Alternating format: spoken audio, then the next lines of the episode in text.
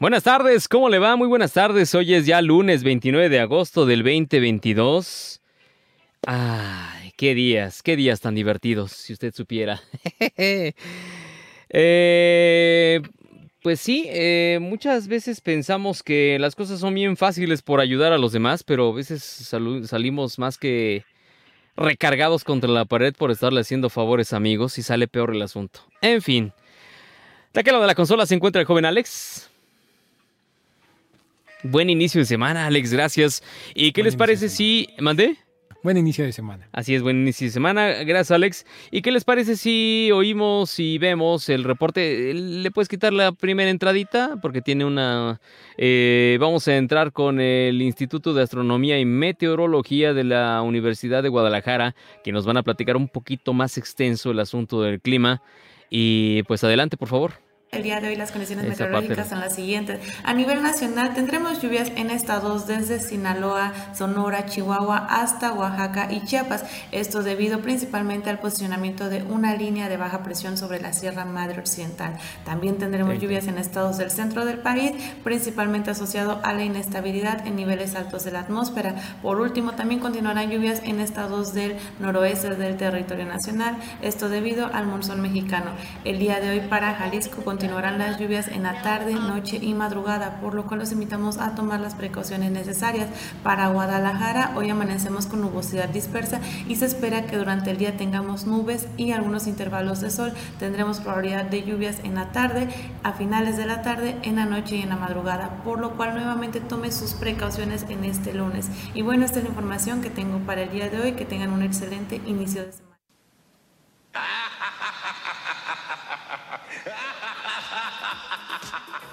Qué buena canción. Y esa voz que escuchaba Vincent Price, excelente locutor, excelente actor de voz, excelente pues presentador. De hecho había una había se hacían historias eh, hace muchos años y él era el narrador principal de esas historias. Eh, la verdad es que eh, magnífico. Si yo le platicara cómo fue el asunto de lo que he leído respecto a lo de cómo fue la petición en la que Michael Jackson le dice a Vincent Price, Vincent Price, digámoslo así, era de las voces intocables que existían en esos años en la Unión Americana. Intocables, ¿por qué? Porque era inalcanzable prácticamente de encontrarlo. Si alguien le quería dar llamado era muy complicado y era con su agente. Nada de que pues, se van por la libre y este y quizá alguien que lo conocía podía darle una grabación, un llamado. No, él no tomaba ese tipo de llamados, esas grabaciones. Decía, no, si no es por mi agente y por mi sindicato, por mi union, eh, pues no va así. El sax no va a ser. San se acabó.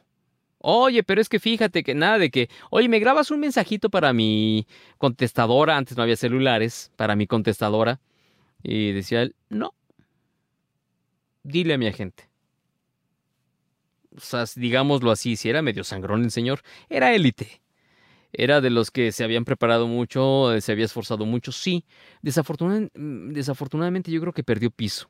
Pero bueno, así sucede a veces. Pero para hacer la petición de que él grabara ese speech para el asunto de la canción de Michael Jackson. Michael Jackson, ¿no? Como dice una conductora por ahí. Eh, pues fue muy complicado, ya que el propio Michael Jackson tuvo que hacer eh, esa petición. Y todavía Michael, pues todavía no era tan, tan famoso en esos días. O sea, sí era famoso, pero le faltaba mucho. Todavía no era el rey del pop, por así decirlo.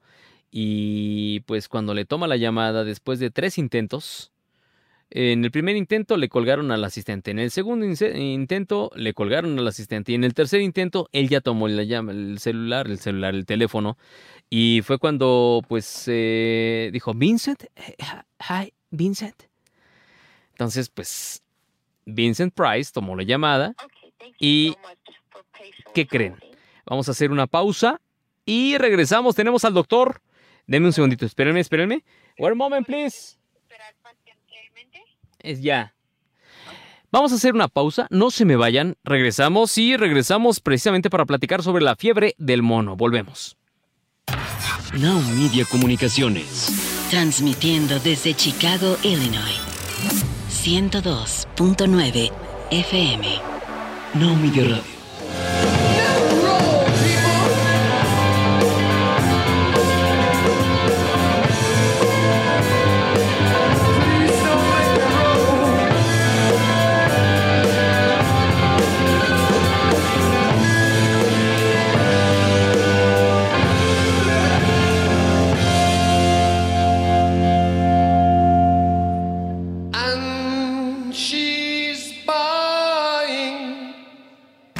Stairway to Heaven. Escalera al cielo, esta canción del grupo Led Zeppelin. Qué buen video, no sé ustedes, pero son de las presentaciones en vivo donde vemos a un Jimmy Page y a un Robert Plant pues haciendo de las suyas en el escenario. Y pues es cuando Led Zeppelin hace un disco llamado Led Zeppelin 4, pues sí. Está considerada por muchos como uno de los eh, puntos culminantes de la historia del rock. Así es, es de las canciones más solicitadas en las emisoras de radio de la Unión Americana. Y pues aunque no se han publicado nunca en sencillo, nunca salió un sencillo, esta canción nunca salió como sencillo, el éxito fue enorme de esta interpretación y la negativa de la banda, pues a editar la canción para que fuera pues un Led Zeppelin 4 y que pudiera editarse para que saliera en las radios, eh, pues a pesar de eso los muchachos decían, no, no se edita. Y las estaciones de radio lo que empezaron a hacer fue a versiones editadas. Ellos, a como Dios les daba a entender, cortaban y hacían su edición. Y no había de otra. ¿eh? Eh, no está enteramente claro si el título de la canción está inspirado en el título de una película. No se sabe a ciencia cierta. O en las famosas revistas Guitar War y Rolling Stone eh, también el solo de la guitarra en La menor, eh, creado por este señor llamado Jimmy Page, pues no se sabe si fue elegido como el mejor de la historia, ¿sí? Él nunca lo supo, nunca se enteró, pero sí fue el mejor elegido por la historia. Y pues es de los 50 solos más ovacionados en la industria. Según un sitio de las listas de la música más aclamada, es este, este título se encuentra en el número 22, canción pues de las más aclamadas por los críticos de todos los tiempos. Famosas eh, grabaciones e interpretaciones de esta canción pues ha tenido lugar en Live AD del 1985 y en el cuadragésimo aniversario del Atlantic Records en el 88 y una versión instrumental en el concierto de Crossroads junto a Eric Clapton, a otro maestrazo de la música, y a Jeff Beck. Y pues esta canción relativamente poco versionada por otros intérpretes, muy complicada para interpretar. Así que pues eh, fue de las pocas versiones eh, donde desafortunadamente pues no había muchos artistas que pudieran hacer de lo mucho que hacía eh, un Robert Plant, un Jimmy Page. Y pues bueno, ¿qué les digo? Son de las cosas que están sucedieron hace muchos años y son de las canciones que evidentemente pues uno dice, podría decir, es una maravilla. No sé ustedes si apreciaron este, pues esta interpretación ahorita pero son de las pocas maravillas que puede... Fíjense, el New York Post publicó en julio del 2007 una lista con las 100 mejores versiones de la historia, en la que destacaba, ¿qué creen? La versión de Dolly Parton, que realizó de Stairway to Heaven, en el primer puesto. Dolly Parton, mi vida. Pero, ¿qué creen? El New York Post le da su lugar a pesar de que esta versión sale, pues sí, de estos señores de mm, Led Zeppelin. Quizás salía de los primeros cinco lugares, pero ellos eh, en un apartado dijeron, los creadores reales de esta canción fueron Led Zeppelin eh, y ellos son los que se merecen estar en la posición número uno. Saludos a Dolly Parton, pero la posición que le otorga este diario es para Led Zeppelin. 3 de la tarde con 46 minutos y me da mucho gusto, en verdad, muchas gracias por estar aquí con nosotros. Eh, hoy es lunes de doctores, doctor Alejandro Manuel Aguilar. Él pues es el especialista en... es médico general, pero digamos que le está jugando ser... Eh, este, pues... Digamos, ¿cómo podríamos decir, Doc? A ciencia cierta, si lo dijéramos de una forma muy coloquial, eh, pues es muy valiente para, enfrentarse a las enfermedades complicadas. Y esta semana usted nos preparó precisamente un tema muy importante. Eh, nos estamos viendo enrollados en esos casos que desafortunadamente ya hay muchos, no solamente en México, sino en el mundo. Y estamos abriendo, hablando de la fiebre del simio, del mono, como quieran llamarle. Pero, pues, ¿qué es lo que está pasando, Doc? Usted tiene información, díganos en qué momento aparece, cómo aparece, por qué aparece y, pues, a quién les da. Había una hipótesis por ahí, pero a ver, cuéntenos, doctor. Muy buenas tardes. Hola, buenas tardes a todos. Muchas gracias, Misael, por dejarme otra oportunidad y poder checar este tema de interés, que sí, este, sí soy este, médico general, pero son temas muy importantes, relevantes y en su debido caso o medida, pues todo médico debe de saber, aunque sea una embarrada porque puede llegar a la consulta, ¿no? O estar en su consultorio y tener un paciente y saber qué hacer o a dónde derivarlo, más que nada. bueno, este, este, en esta ocasión pues preparamos un poquito más el tema, este, compartí unas diapositivas y pues la viruela del mono ya es un viejo conocido desde muchísimo antes. Ya se tenían antecedentes de que ya estaba por ahí ese virus, sin embargo, en las zonas donde se estaba desarrollando era en África y posteriormente se fue este, diseminando a otros países y en su debido caso a otros este, continentes. Un favor, doctor. Eh, ahorita con estas, no regresa aquí a cuadro, Alex. Eh, explíquele a la gente que nos esté escuchando a través de la radio. Eh, por favor, platíqueles. Eh, pues no, no regresa a cuadro, Alex. Como te decía, que viéramos esas diapositivas que preparó precisamente el doctor. están escuchándonos en Chicago a través del 102.9 y del 1520 AM en San Antonio. Entonces, si usted quiere pues ir leyendo quizá o describiendo estas diapositivas que nos presentó. Sí, claro, el material pues, es de apoyo. Este, trataremos de que sea comprensible a, ahora sí que a tus escuchas o tu radio escuchas para que igual se entienda, ¿sale? Bueno, de inicio pues es un virus. Este, prácticamente tenemos que determinar que es un virus, pues es un agente que ahora sí que utiliza la maquinaria de las células, de nuestras células. Entonces, en el primer esquemita que tengo ahí, que es un esquema de una célula que está entrando un virión, y está integrándose a la membrana y posteriormente su material genético se empieza a introducir al núcleo de esa célula. Entonces, por así decirlo con engaños, esa célula empieza a producir aminoácidos que posteriormente se hacen proteínas para el virus nada más, porque esa célula puede sintetizar ciertas proteínas para el cuerpo. Sin embargo, el virus engaña a la célula y utiliza su maquinaria para que produzca proteínas, pero para el virus. Y así sucesivamente sigue ese ciclo que posteriormente vas a ver, ahí hay un número 4, está saliendo el virus de la célula y posteriormente vuelve a infectar a otra célula y así sucesivamente. Entonces, entendiendo este un poquito el mecanismo, hay receptores de membrana que comparten los virus con las células de nosotros y posteriormente se integran y eh, causan la infección. Entonces aquí el término que, bueno, lo que idealmente se tendría que utilizar son este, antivirales, ¿no?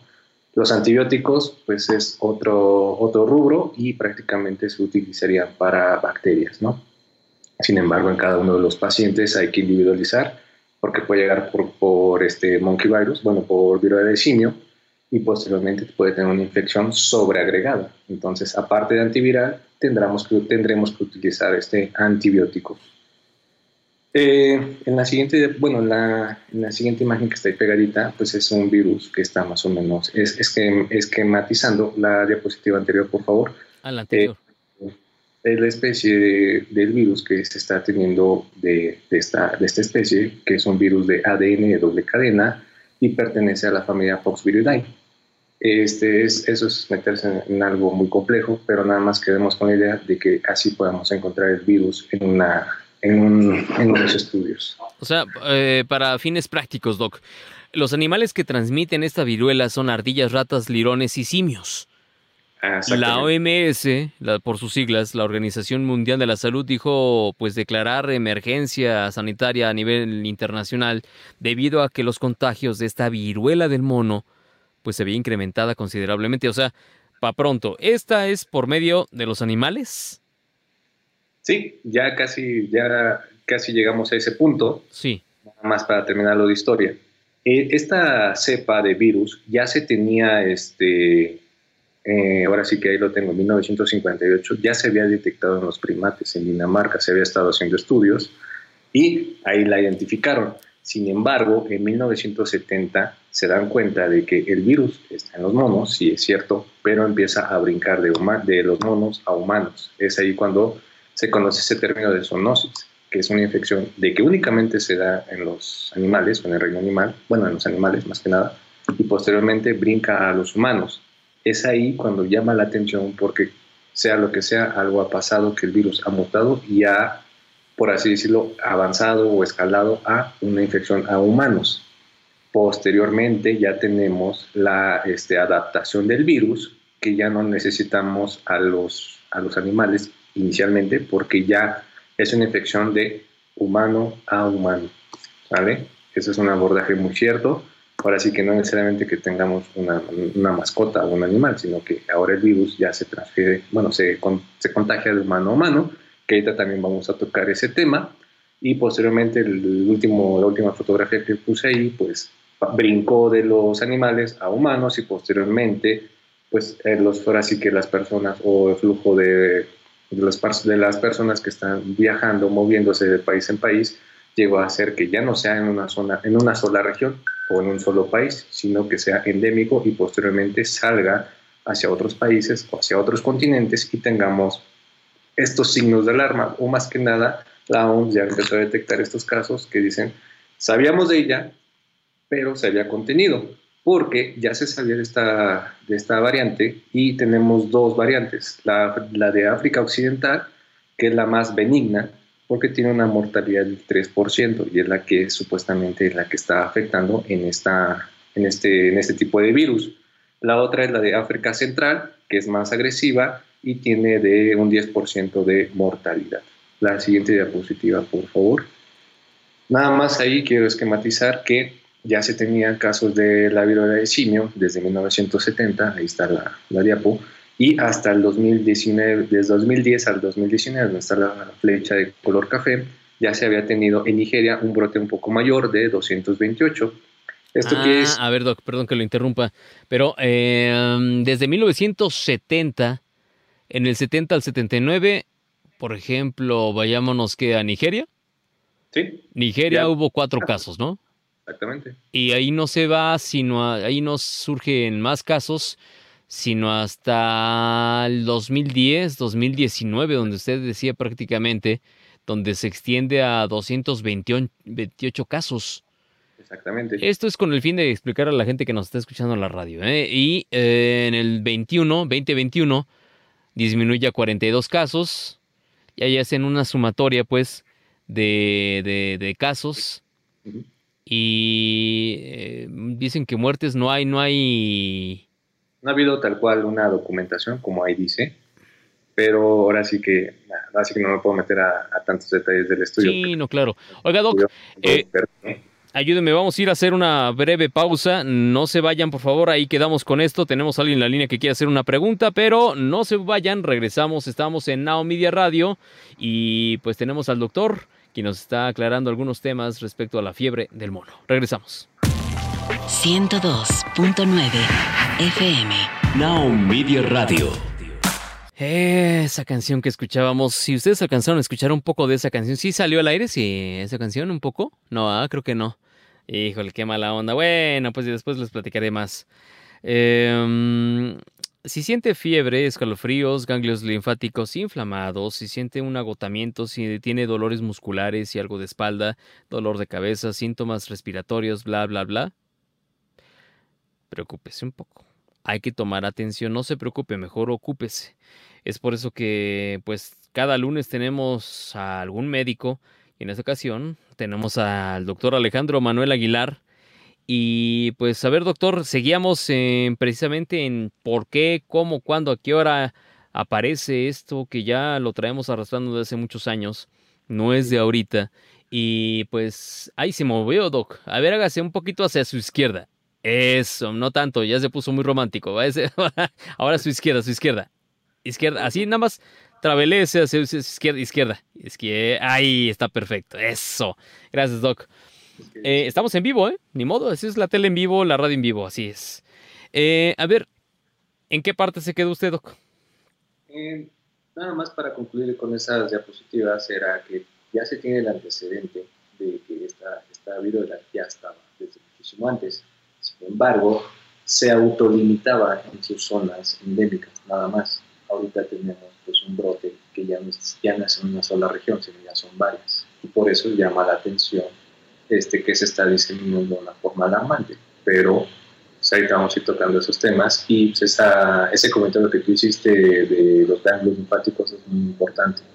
En el cuadro que va a presentar el paciente es algo muy distintivo. Vaya. Sí. Ok, Doc. A ver, eh, um, ¿quiere presentar alguna de las gráficas que presentó usted, que, ya tenía preparadas usted? Sí, claro, vamos así. Uh... Un favor, Sote, un favor. Ya entendí por qué estaba tan se acercó tanto a la pantalla, por el audio. Sí, ¿verdad? Creo que sí. Sí, porque se oye este, muy alejado. Así que sí se quiere acercar un poco. Eso. Para que la gente que nos está escuchando a través de la radio y que vea el programa en la noche precisamente, pues tenga mejor eh, calidad auditiva y pueda puede entender qué es lo que está pasando con esta viruela del mono, del simio. Y pues a ver, cuéntenos. Sí, entonces los mecanismos de transmisión, que es algo muy importante y esperemos aquí, bueno, la finalidad es que se informe la gente y lo sepa y podamos este, terminar con ciertos estigmas, ¿no? Por así decirlo. El mecanismo que nos ha llamado la atención pues, es de animal a humano, que eso ya pasó, y ahorita estamos en de persona a persona en contacto cercano y prolongado. Y también tenemos las gotitas respiratorias que al momento de que tosan este, o estornuden, puede salir un poco de ese virus, por así decirlo, suspendido en las partículas de esas gotas. Y se tiene en investigación eh, la vía de contacto sexual y la vía vertical, que en este caso serían embarazadas, y nos estamos refiriendo al, al embarazo o al producto objeto, ¿vale? Entonces, la siguiente diapositiva. Teniendo estos antecedentes importantes, no es nada más como que pues tienes viruela y hay que dejarte así, no, hay que tener cuidado, hay que aislarlo y en su debido caso vamos a ver cómo se presenta. Inicialmente nosotros le, le denominamos síntomas prodómicos, o sea, es como un cuadro catarral, por así decirlo, un poco de tos, seca, fiebre, malestar general, dolor de cabeza y algo muy importante, las linfadenopatías. ¿Por qué? Al momento de que ocurre la infección, el esquema de la célula, de la primera célula que, te, que comentamos, hay una replicación. Eso llama la atención de nuestro sistema inmunológico, que posteriormente activa el sistema inmunológico y va a haber hiperplasia linfoide o adenopatías que es lo que habías comentado. Si tienes adenopatías y todo esto lo demás, pudiera ser que estemos con un cuadro inicial de este, del virus de, del simio. Posteriormente, la evolución de esta enfermedad va de dos a cuatro semanas y empezamos a tener la dermatosis, que empieza con máculas, manchas de la piel, que posteriormente se están haciendo pápulas, empieza a haber elevación de esa mancha y empieza a haber vesículas, vesículas como de líquido blanco o aperlado que posteriormente se van tornando un poco más oscuras, que se hacen pústulas y posteriormente vamos a tener la costra. Se dice que desde que el paciente está con fiebre, cefalea, dolor, ya es contagioso y cuando tiene las máculas, pústulas, vesículas, hasta las costras, porque también las costras se toman para muestras, también contagia. Hasta que haya remisión de las lesiones dérmicas, pudiéramos decir que no contagia el paciente. O sea, en español, cuando, cuando no tenemos ningún tipo ya de rastro de estas cosas, ahí estamos sanos y no podemos contagiar absolutamente a nadie. Mientras se sigue el contagio sí, superamos la enfermedad y ya tenemos inmunidad. Eso es lo que llama la atención. Ha habido presentaciones atípicas que literal pues salen en los genitales y nada más, ahora sí que todo lo que te comento del, del ahora sí que del rash o de la comezón, máculas, pápulas, todo eso, únicamente en los genitales, no se disemina en todo el cuerpo. Sin embargo, donde ahora sí que el virus le gusta estar es en la piel y en el tejido mucoso mucoso me, voy a referir como al, a la nariz, a la boca y en, su debido caso este, la región anal. ¿Sale? o en su debido caso, si es una paciente femenina, en su vagina. ¿Una paciente que, perdón? Este, femenina, pues en su debido caso, en la vagina. Ah, o sea, también se va a las partes genitales. Sí, porque el virus ahora sí que le gusta estar en la piel y en las mucosas. Uy, uy. O sea, recordemos, ¿usted se acuerda cómo era el caso de la, pues sí, sarampión, varicela y ese tipo de enfermedades que, que así se representan quizá? ¿Se acuerda que hasta, no digo, lo decían cuando estábamos, cuando yo estaba niño, decían, ¿sabes qué? Que ni siquiera les dé la luz, ¿no? Decían eso, ¿se acuerda? Eh, sí, de hecho, al momento de que se presenta este cuadro, nosotros, bueno, los médicos que están en la frente de ese paciente, tenemos que hacer un diagnóstico diferencial con enfermedades exantemáticas como la varicela, el molusco contagioso, virus de herpes simple. A ver, perdón, perdón, perdón que lo interrumpa. ¿Qué es el molusco contagioso, oiga? Es un virus de herpes humano que en cierta forma se presenta en los pacientes que son inmunodeprimidos y algo muy llamado, que llama mucho la atención de esta presentación del molusco contagioso este, es que son unas pápulas umbilicadas, umbilicadas así, y son aperladas. Y si son, ahora sí que es como contagioso, porque literal tocas la superficie de esa, la superficie de la lesión y te contagias. Eh, pero bueno, es un, es un tema que te vuelvo a decir, es un diagnóstico diferencial y se tiene que abordar en su debido caso. Sin embargo, si el paciente está teniendo todo lo demás y linfadenopatías, eso sí ya sería un poco más cargado hacia viruela de sino y sobre todo aquí es muy importante nuevamente el antecedente y preguntar si ha estado en contacto con algún paciente o alguna persona que haya salido positivo o que haya sido este, ah, el factor de riesgo en común, que compartan eso.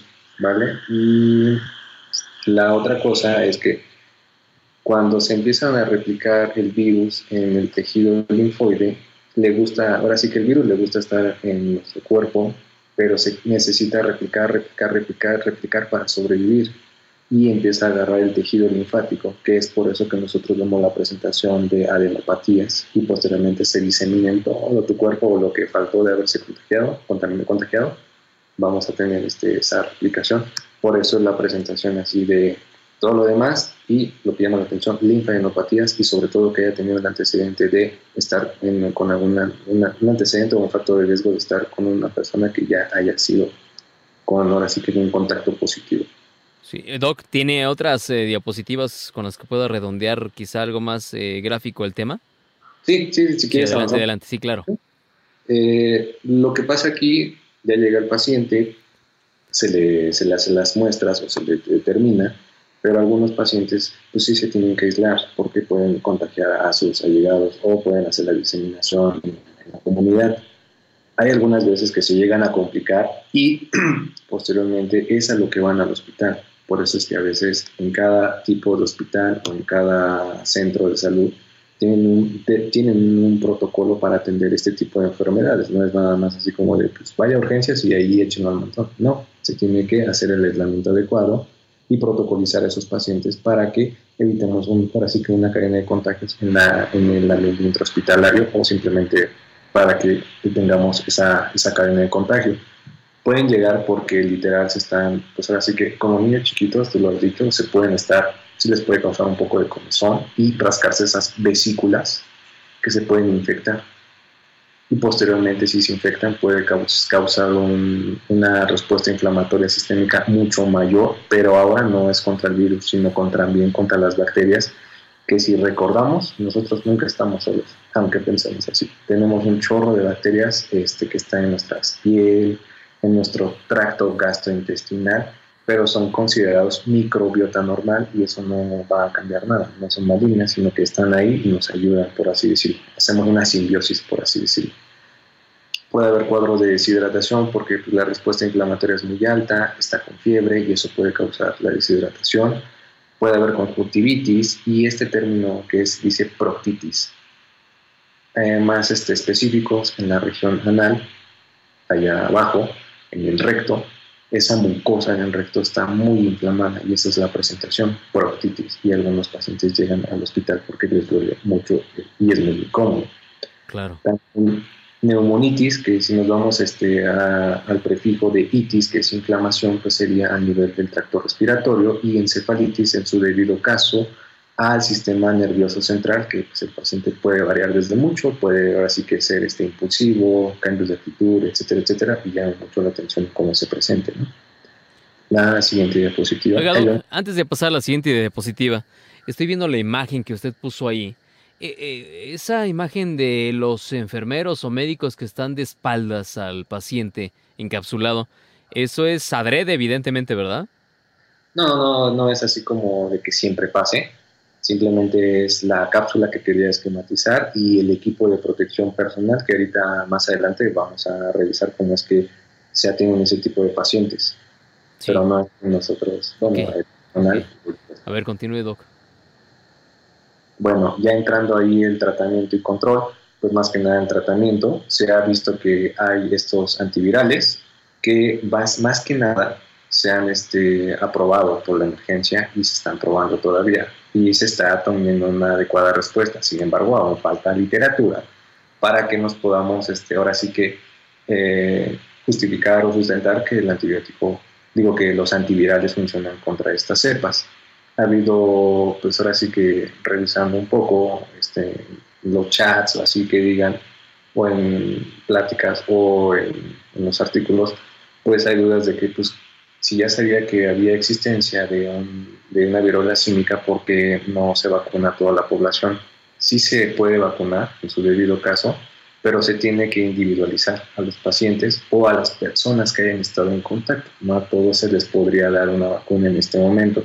Sin embargo, todavía está, todavía eso un tema un poquito que se pueda desarrollar en los siguientes días o meses para que se pueda individualizar a cada uno de los pacientes, digo, personas que hayan tenido contacto y se les pueda dar este, una vacuna. Ahí en el último esquema del otro lado, pues vemos a, una persona de sexo femenino que literal tiene una bata este, desechable, manga larga, guantes, tiene su N95 y sus gogles y aparte tiene un gorro. Porque, como ya lo dijimos, si las vesículas que yo toco no tengo equipo de protección personal, probablemente yo me vaya a contagiar. Entonces necesito tener mis guantes. Si el paciente me tose o tosió en la habitación, necesito tener una careta o unos gogles y más aparte mi equipo de mi N95 para poderme proteger ante el germen, ante, ante el virus que nos pudiera estar en, en la intemperie y yo lo pueda inhalar, por así decirlo, y me contagie. Es muy importante que cada una de estas este, áreas que nosotros estemos, pues tengamos muchísimo cuidado al momento de quitarnos el equipo de protección personal, porque ahí es cuando también se pueden infectar ya vimos al paciente, hicimos todo bien y sin embargo algún pequeño error o, algún error al momento de quitarse este, el equipo, pues eso pudiera ser este, el, lo que afecte para que nos contagiemos. Y significar la diferencia, ¿no? Ahí puede haber la diferencia entre estar enfermo o no prácticamente, ¿no? Sí, exactamente. Entonces, es, es, este, con delicadeza, o bueno, con mucho cuidado, el retiro del equipo de protección personal y este, desinfectar las áreas o este, que estén en contacto, porque sí se ha visto que el virus pues, puede estar este, ahora sí que en una superficie lisa o porosa muchísimo más, había quedado que era más de 10 días, entonces... Como decían al principio del coronavirus. Lo que quiero concluir es que no es porque haya tenido o a una cierta población la que está afectada. Sin embargo, ahorita vemos que si la persona estuvo en un, entorno y hay otra persona que pues ahora sí que es un contacto cercano y no hubo otro más que compartieron la misma área, se puede contagiar por la superficie que estuvieron ahí infectándose. Eso es lo que quiero concluir más que nada. Entonces es muy importante que los casos que ya estén diagnosticados y aislados, pues ahora sí que tener mucho cuidado, tener su solución ahora sí que clorada o solución sanitizante y este, en su debido caso la literatura dice que al momento de quitarse la ropa o las batas, porque hay algunas batas que son, no son desechables, algunas batas de tela pues se tienen que lavar con jabón, eso sí, y que tenga 60% de, digo, este 60 grados Celsius de calentamiento de esa agua para poder garantizar de que el virus no sobrevive. ah, con la temperatura alta, alta no, no sobrevive este querubín.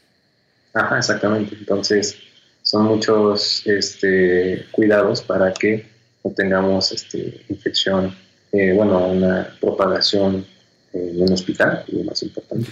La transmisión de este, de este virus, principalmente en algunos lugares dicen por gotículas respiratorias, la saliva, pues, eh, por inoculación a través de la placenta, Doc. se, está, se está en investigación, todavía no tenemos una adecuada evidencia, o esta evidencia más que nada para poder decir que por la placenta se pudiera estar contagiando. Tendríamos que esperar este, pues, paso de las semanas o 15 días o un mes para ver qué es lo que nos dicen en los artículos, porque apenas salió uno, el de New England, el 25 de agosto y parte de esa literatura fue la que utilizamos, bueno, utilicé para este tipo, esta plática. Sí, claro. No, se ha abordado ese tema aún, pero sí llamaría la atención este, qué es lo que pasaría pues, con las embarazadas y si habría alguna otra secuela. Claro. Eh, yo tengo una pregunta antes de, pasar al público, pero entonces, en la mayoría de los, en la mayoría de los casos, los síntomas de esta viruela desaparecen por sí mismos, por sí solos, o sea, no hay que hacer gran cosa. Exactamente.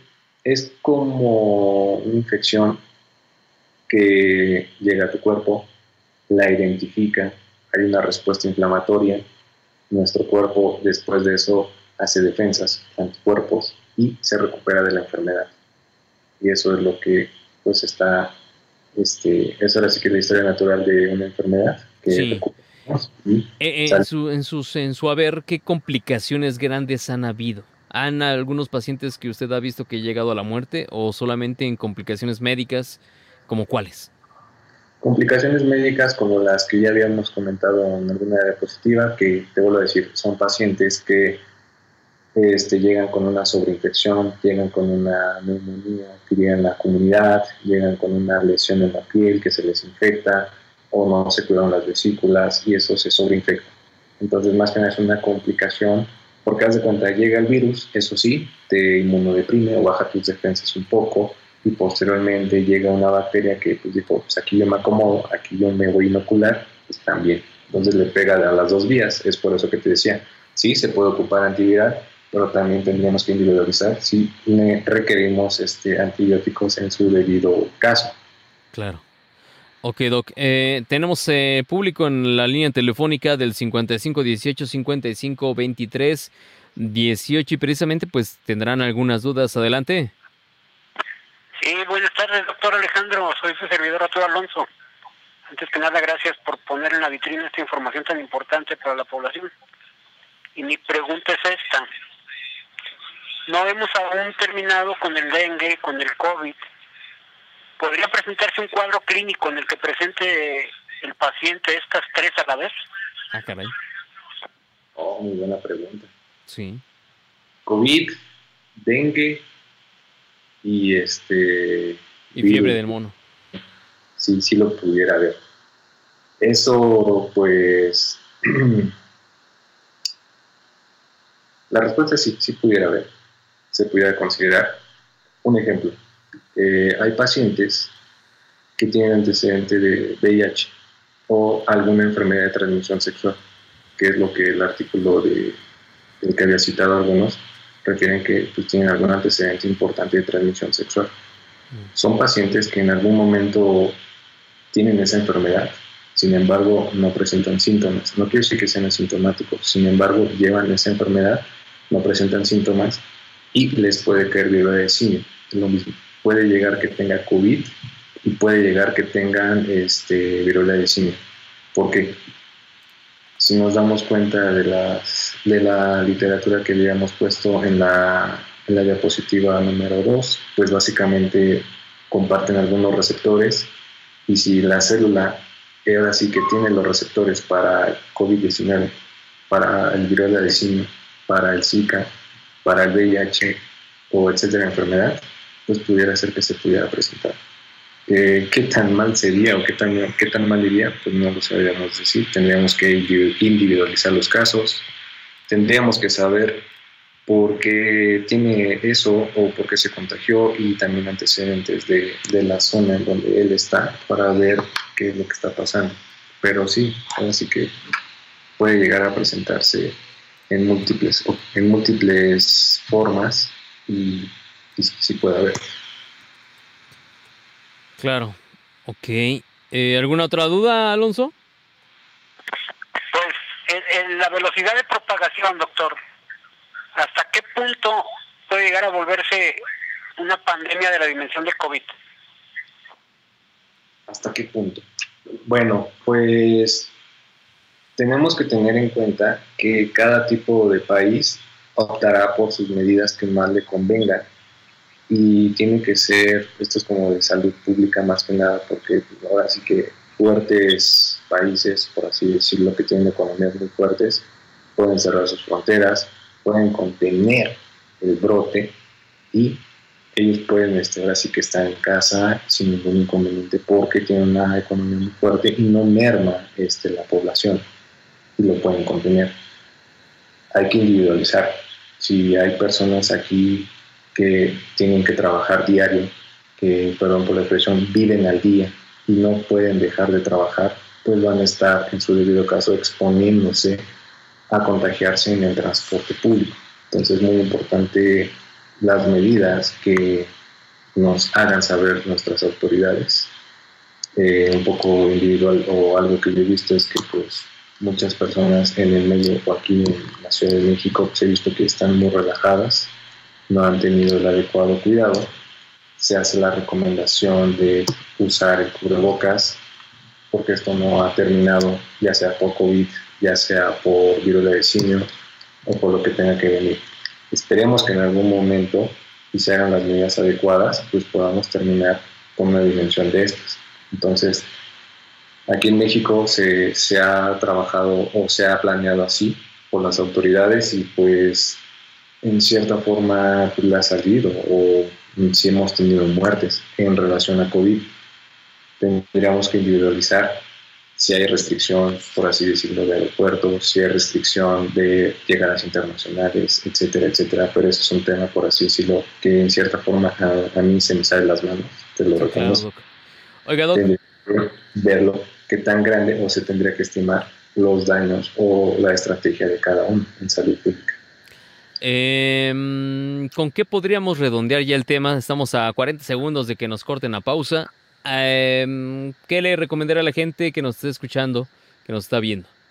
Eh, siempre es bueno saber, informarse, tener un adecuado sustento y sobre todo, si hay alguna duda, acudan a su médico para que él los pueda orientar muchísimo más o con su facultativo para que se hagan las debidas precauciones. Y esto no ha terminado. Tenemos que seguir al día y estar, ahora sí que con lo que salga de información reciente para poder, este, poder combatir y poder este, estar al, estar al día de la información. Y al pendiente de lo que está pasando a nuestro alrededor, ¿no? Doctor Alejandro Manuel Aguilar, muchas gracias y pues nos estamos escuchando y viéndonos la próxima semana. ¿Qué le parece? Claro, sí está bien. Gracias, doctor. El doctor Manuel Alejandro Alejandro Manuel Aguilar él es eh, médico general, pero bueno, evidentemente tiene conocimientos en otras áreas y son de los médicos que todos los días se la está rifando, en verdad, lo estoy diciendo muy coloquialmente, pero todos los días está frente a enfermos COVID y pues ya está llegando esta fiebre del mono y evidentemente está también tratando a estos pacientes. Vamos a una pausa, volvemos con más. Now Media Radio. Qué interesante este tema, la verdad es que son de los temas interesantes que están sucediendo a nuestro alrededor. Eh, hay mucha gente que desafortunadamente ya se le olvidó que existe todavía una pandemia. Ya se le olvidó que existen eh, normas para pues eh, poder convivir con los demás. Piensan que ya pueden andar en restaurantes, en antros, discotecas. Estoy yéndome muy ochentero, lo sé, no me importa. Eh, se les está olvidando que tenemos, eh, la vida cambió a partir de marzo del 2019, desde el 20. Desafortunadamente no lo logramos entender Y pues por eso es que mucha gente se está contaminando de muchas cosas que desafortunadamente uno dijera, oye, pues eh, quizá es un dolorcito de cabeza normal. No, yo sí, a ver, reitero otra vez, yo sé que mucha gente ya está cansada de estar en casa, yo sé que muchos de nosotros, y, yo se los puedo decir, mi estancia en Jalisco fue, mm, no conozco nada de Jalisco, sinceramente lo digo así, me hubiera gustado irme a muchos lugares, no conocí nada de Jalisco, entre el dengue y entre el COVID, pues no me podía arriesgar. Entonces, eh, el que les hablo, pues tengo ciertos padecimientos que no me puedo arriesgar también, entonces... Eh, mucha gente desafortunadamente a partir de esta enfermedad, en lugar de ir hacia adelante, estamos yendo hacia atrás, en no cuidarnos, en seguir, es que pues nadie trae cubrebocas, pues perdón, usen cubrebocas. Ya lo recomendó la Organización Mundial de la Salud.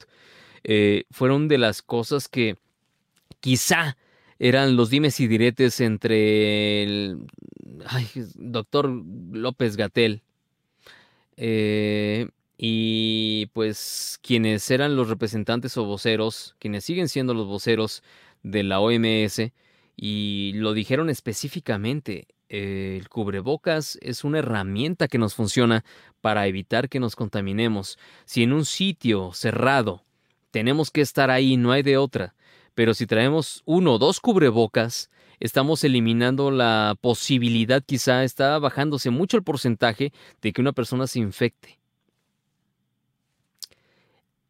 Qué gusto nos daría enfermarnos si nada más que nos diera gripita.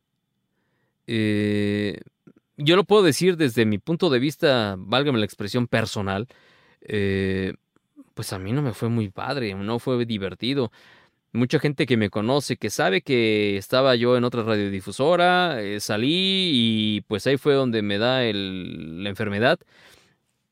Eh, pues fueron casi cuatro meses de ausencia. Y de estar, créanme, en casa como...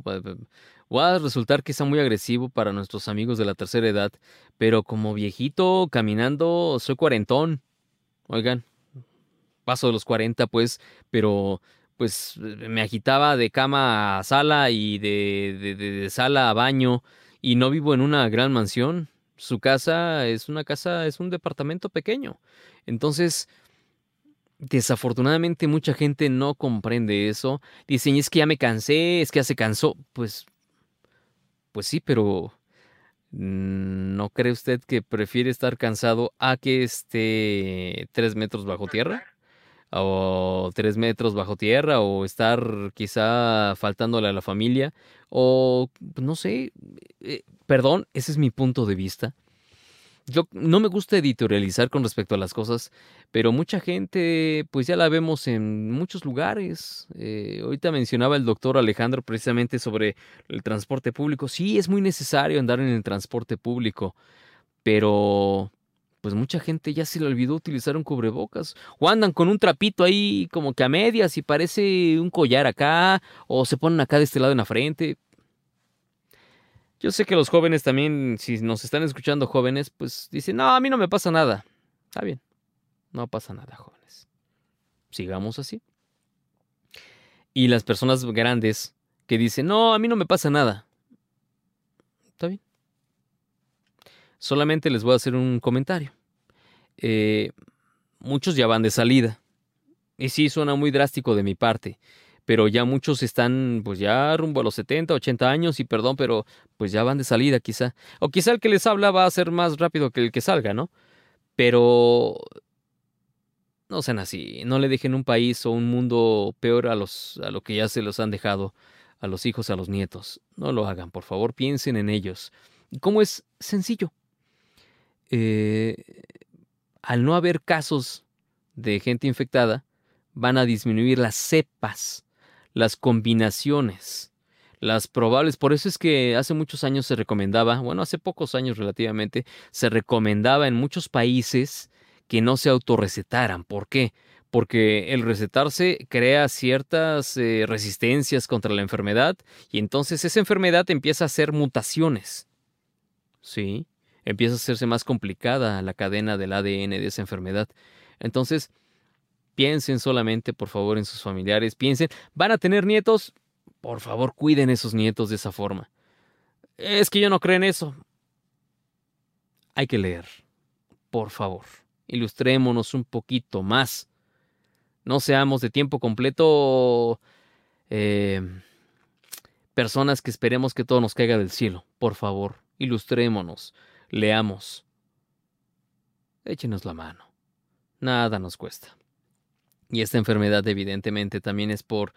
Mucha gente dijo, es que les da a los gays, les da a los homosexuales. No, no es cierto.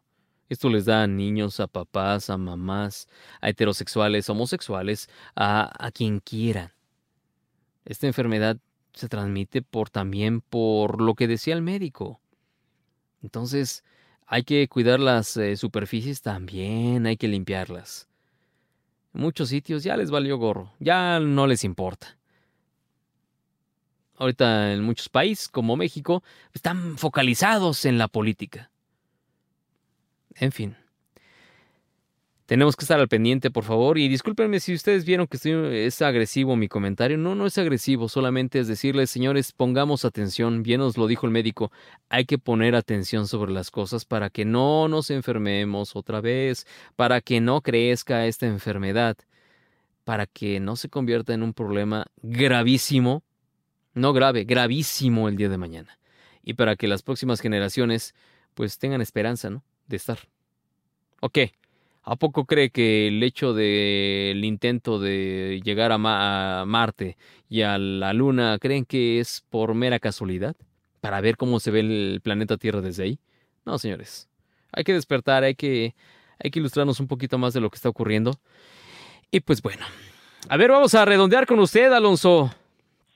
Pues, como dijo usted, sin afán de editorializar, Ahí tuvieron ya la información atinada del doctor Alejandro con peras y manzanas. Así es, Una vitrina informativa que no la debemos echar en saco roto.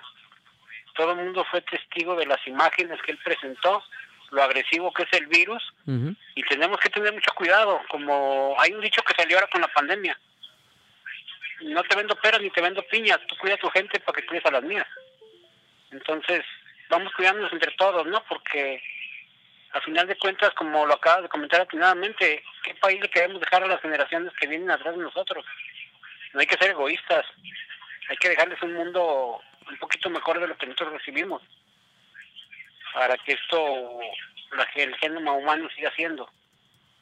Que de otra manera, pues como dice atinadamente también, ¿por qué se está explorando otros planetas? ¿Con qué fin? ¿Nada más por ir a conocerlos o para hacer viajes turísticos? Pues no lo creo. Pero en fin, ahí tienen la información y cada quien tendrá su punto de vista. Tal vez no estemos equivocados, pero tenemos un punto, punto de vista perdón, diferente de que las cosas. Utilicémoslo con discernimiento y con perspicacia para que la sabiduría y el entendimiento llenen nuestras cabecitas y podamos hacerlo conducente. Por lo pronto el cubrebocas es la mejor opción ahorita. Y el gel antibacterial, porque como lo dijo el médico atinadamente, es un virus y hay que protegernos de igual manera que ya lo oyeron. Puede llegar a ser una pandemia de las dimensiones del COVID o aún más si no lo cuidamos por la displicencia humana. No creo que sea justo para nadie. Vayamos a. Gracias por la información, Isael. Y pues lo escuchó aquí usted en el segmento de evolución en Now Media Radio y Televisión. exacto, ya que el tío Mise está aquí, cuénteme qué canción vamos a poner. ¿Qué le parece si nos vamos con los sultanes del swing de Dario Straits para cambiar un poquito el ambiente? Una buena canción. Sí, no, no, no voy a mentirles. Son de las canciones que uno dice, invitan a que los escuchemos. Y... ¿Por qué, ¿Por qué esa canción? Pues que eh, esa canción evoca, como usted lo ha comentado nuevamente y como le puso al programa, memoria sensorial. Se activa la memoria social y consultando el swing, aquí no se le antoja andar en un Bel Air 62, azul, descapotable, corriendo por alguna carretera que el viento vuele con el pelo a todo lo que da. Que choque contra el parabrisas y ir así de partiendo plaza, o sea, la imaginación, no perdemos la imaginación, fue lo que nos sacó de la pandemia. Imaginar, imagina, y si la imaginación te da cosas bellas, tienes la obligación de transmitirla a la vida real. Así que esta canción evoca sensaciones, sentimientos y emociones es de antaño y la memoria sensorial se enciende. el que me diga que no pongas de este planeta. Eso. Pues adelante, por favor. Pues buenas tardes, público culto y conocedor, en esta tarde tan calurosa y linda de verano, acá desde la Perla de Occidente. Para todos ustedes, Dire Straits, Sultanes del Swing. ¿Cuándo no? ¿Dónde más? Evolución Radio, Now Media Radio y Televisión.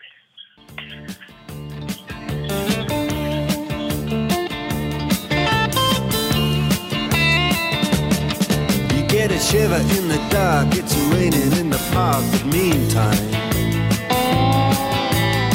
Sound of the river, you stop and you hold everything. A band is blowing Dixie, double fall time.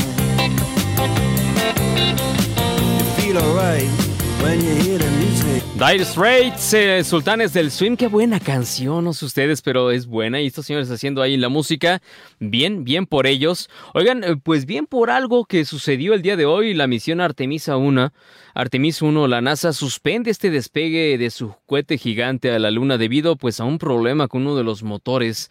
Y me da mucho gusto saludar a uno de nuestros expertos, el experto número uno en tecnología a nivel internacional. Él es Juan Guevara. Juan, ¿qué pasó?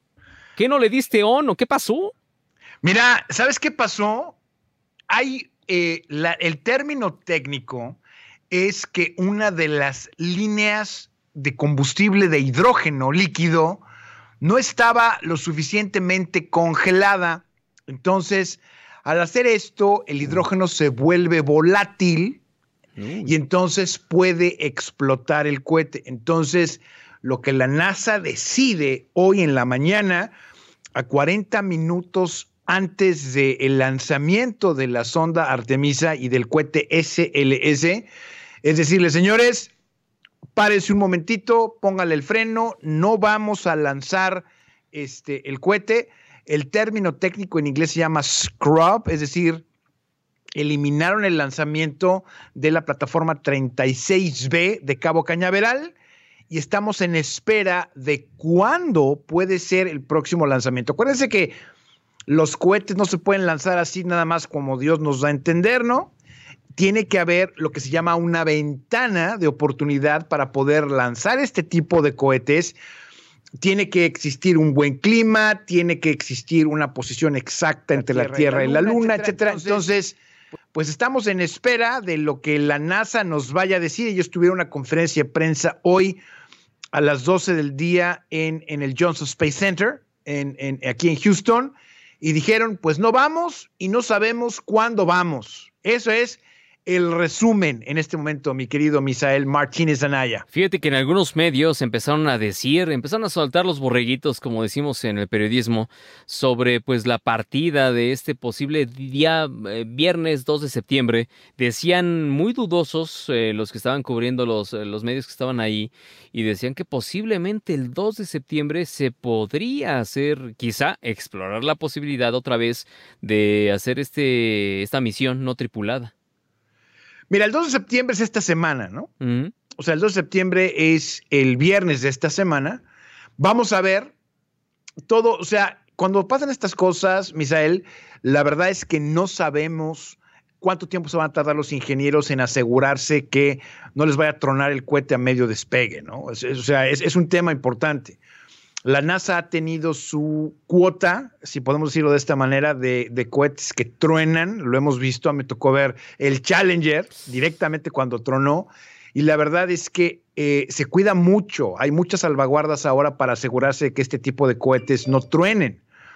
Eh, entonces, eh, la realidad de las cosas es, me parece que existe la posibilidad de que sea el 2 de septiembre, no está confirmada. Vamos a ver. Ahora sí que vamos a ver qué dice la NASA. Vamos a estar pendientes, porque esto es una noticia en desarrollo, obviamente, y vamos a determinar si es que vamos el día 2 de septiembre o no a ver este lanzamiento. Por lo pronto existe gran posibilidad. Si tú me preguntaras un porcentaje, yo te diría que le doy un 60% que sí, un 40% que no, pero todo depende del clima, porque además estamos viendo una tormenta tropical que viene al Golfo, que además está prácticamente al noreste de Florida. Y pues si esta tormenta tropical empieza a generar disturbios en la atmósfera, pues señoras y señores, tampoco el 2 de septiembre sería que lanzamos a Artemisa a la Luna. Este es el más poderoso jamás construido por la NASA. La pregunta que quizá yo te voy a hacer franco, yo me la generé junto con otros compañeros periodistas, es ¿por qué mandar eh, maniquís? ¿Qué tan complicada es o qué tan diferente es la tecnología con la que están lanzando este cohete que no se atreven a mandar a alguien vivo?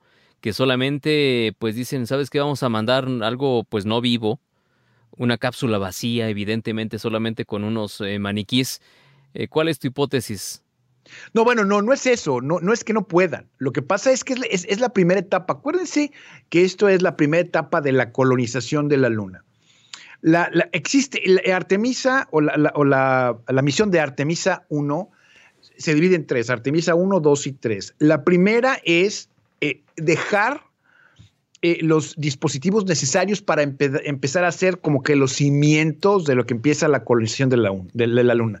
la Artemisa 2 va a empezar a llevar el Internet, va a empezar a llevar los sensores, etcétera.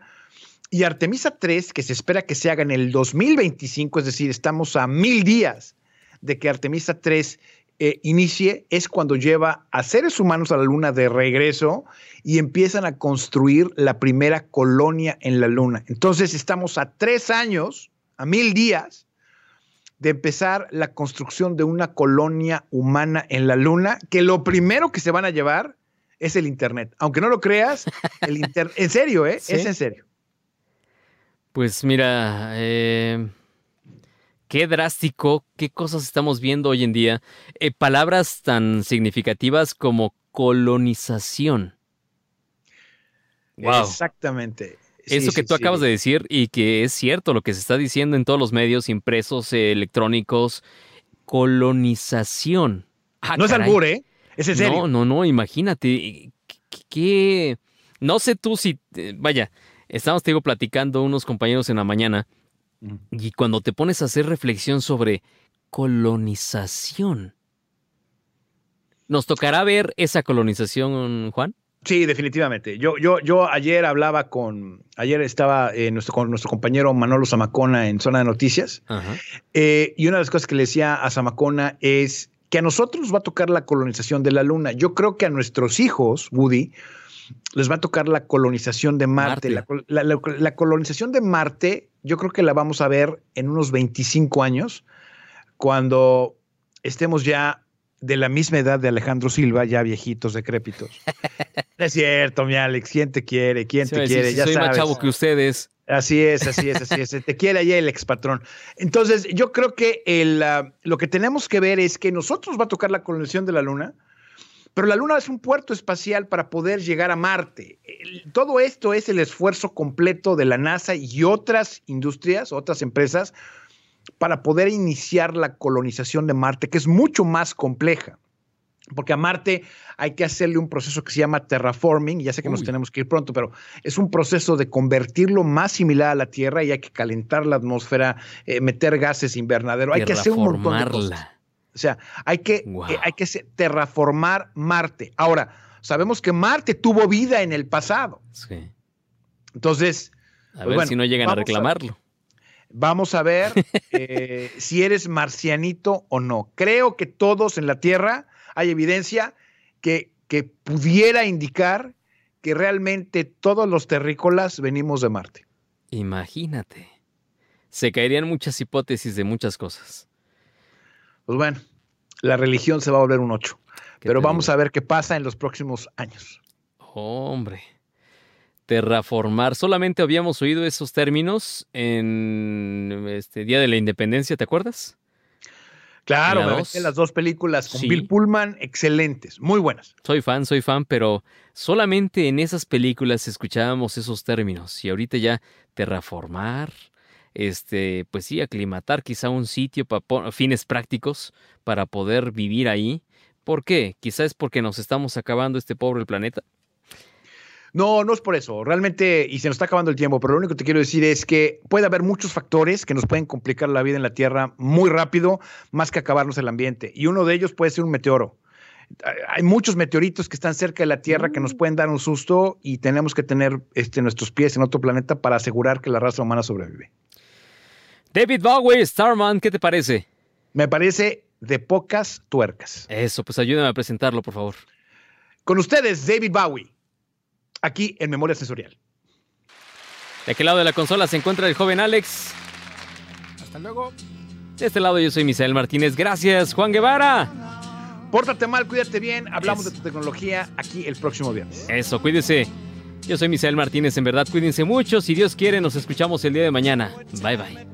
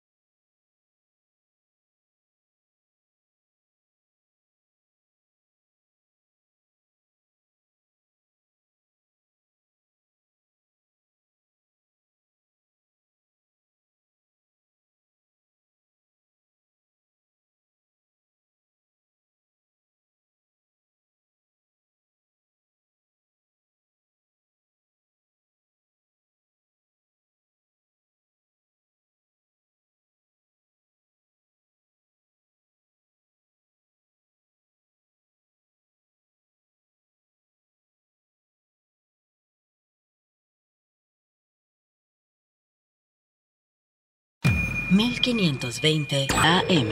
Now Media Radio.